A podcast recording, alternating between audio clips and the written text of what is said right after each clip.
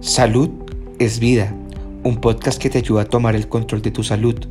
Entrega especial de Obesidad Cero, una iniciativa de BeHealth. Hola, les habla la doctora Alex Yari Figueroa, endocrinóloga en entrenamiento. Eh, hoy les voy a estar hablando de las condiciones eh, y complicaciones que se asocian al sobrepeso y obesidad. ¿Cuáles son estas condiciones que se asocian al sobrepeso y la obesidad? Pues son sobre 150 condiciones. Eh, entre estas se dividen en las asociadas a efecto de masa y las asociadas a lo que es la parte inflamatoria y la parte hormonal de tener exceso de tejido graso o tejido adiposo. Cuando hablamos del efecto de masa, podemos este, comenzar con el efecto que tiene el, exceso de grasa en nuestras articulaciones. Este exceso de, grasa, este exceso de tejido adiposo, nos crea una un, exceso de compresión en lo que será nuestro riñón y nuestro corazón, aportando a lo que sería el desarrollo de eh, hipertensión o presión arterial elevada. Adicional a esto, la compresión a nivel abdominal nos asocia al desarrollo de reflujo que puede... Eh, desarrollarse a lo que sería, ¿verdad? Luego eh, cáncer de, esófago. Cuando hablamos de complicaciones cardiometabólicas nos referimos a desórdenes de colesterol, aumento en lo que serían los triglicéridos, aumento de resistencia a insulina, que nos va a llevar a desarrollar prediabetes y luego puede desarrollar diabetes y aumento en lo que sería las condiciones cardiovasculares, dígase presión arterial, infartos a miocardio o derrames cerebrales.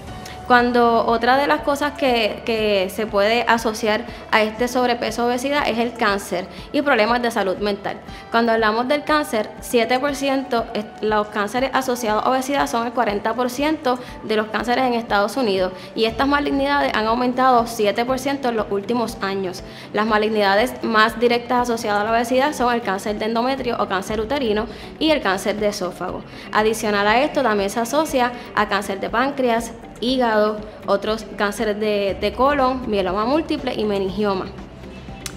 Cuando hablamos del efecto que puede tener la obesidad en la salud mental, este efecto es recíproco y es bidireccional. ¿Qué quiere decir? Que los pacientes que viven con obesidad están más propensos o más eh, predispuestos hasta un 55% a padecer de desórdenes de ánimo, depresión, eh, desórdenes de ansiedad, ataques de pánico. Y esto es por múltiples causas, entre estas porque pues no eh, está lo que es el estigma social, ¿verdad? De no tener el cuerpo ideal, de estar eh, estigmatizado, de no cumplir con los estereotipos de nuestra sociedad. Además de esto, el paciente se siente limitado por su peso, no puede hacer ciertas actividades, asistir a diferentes eventos y esto afecta la calidad de vida de nuestros pacientes. Entonces, si todas estas complicaciones antes mencionadas se asocian al exceso de peso, podríamos pensar que el bajar de peso puede ser una forma de manejar o prevenir estas condiciones. Pues eso es totalmente cierto. Eh, el bajar de peso se debe utilizar principalmente como prevención de estas complicaciones, pero de ya tener complicaciones asociadas al peso, en definitiva, empezar unos cambios en los estilos de vida como piedra angular del manejo eh, para perder lo que sería por lo menos 5% del peso puede empezar a ayudar a mejorar estas condiciones. Para dar unos ejemplos, nada más con perder 2.5% a 5% del peso podemos ver una mejoría significativa en el control de la presión arterial.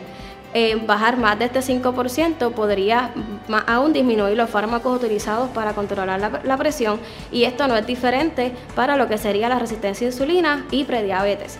7% eh, de la población que tiene un índice de masa corporal de más de 25 menos de 30 que se considera sobrepeso ya presentan con cambios de resistencia a insulina desarrollando prediabetes que puede progresar a tener diagnóstico de diabetes mellitus. Nada más de con bajar 5% del peso en esta etapa podemos revertir ese efecto y si ya desarrollamos diabetes, bajar de 10 a 15% del peso se considera una pérdida de peso que modifica de forma significativa el manejo de estas condiciones y puede llegar hasta la resolución de las mismas sin dejar atrás también en lo que sería el hígado graso, que se ha convertido en la causa número uno de trasplante y desarrollo de cirrosis en los pacientes. Nada más con bajar el 10% del peso podemos ver cambios en lo que sería el, hígado graso y revertir con más de 15% de pérdida de peso podemos revertir los cambios histopatológicos a nivel del hígado disminuyendo así la progresión a lo que sería cirrosis y más allá de trasplante. Eh, y sin dejar atrás que nada más bajar nuevamente este 5% del peso que se ha visto en múltiples estudios, podemos entonces mejorar lo que es la fertilidad en las pacientes eh, féminas que padecen de síndrome de ovario poliquístico, también podemos mejorar la, la impotencia y más allá de todo, pues la calidad de vida de los pacientes. Para ayudar a la pérdida de peso, además de hacer modificaciones al estilo de vida, dígase en nutrición y actividad física, también hay tratamientos para la pérdida de peso. Sabemos que no todos los pacientes responden como queremos a estos cambios al estilo de vida, así que hay unos tratamientos farmacológicos, hay unos tratamientos también, lo que sería cirugía metabólica o como, como mejor se conoce, cirugía bariátrica para tratar este exceso de peso. Pacientes que son candidatos a tratamiento son pacientes que tienen un índice de masa corporal de más de 27 con complicaciones o más de 30 sin complicaciones. Cuando hablamos de complicaciones nos referimos a las antes mencionadas.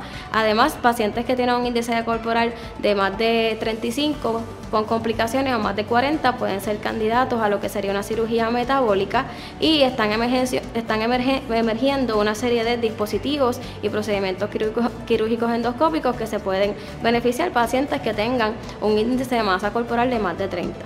Entonces, luego de todo lo que hemos hablado, es importante enfocar que la pérdida de peso se debe ver más como un asunto de salud y no solo como un asunto meramente estético. El enfoque debe ser gozar de una mejor salud, prevenir complicaciones, obtener mejor funcionamiento y vitalidad. En definitiva, vamos a tener unos efectos físicos con los que nos sintamos más a gusto, pero esto no debe sustituir el gozar de una buena salud y más allá de vernos bien, sentirnos bien. ¿Te gustó el contenido? Recuerda que puedes seguirnos en tus redes sociales favoritas Búscanos como BeHealthPR y no te pierdas nuestras actualizaciones.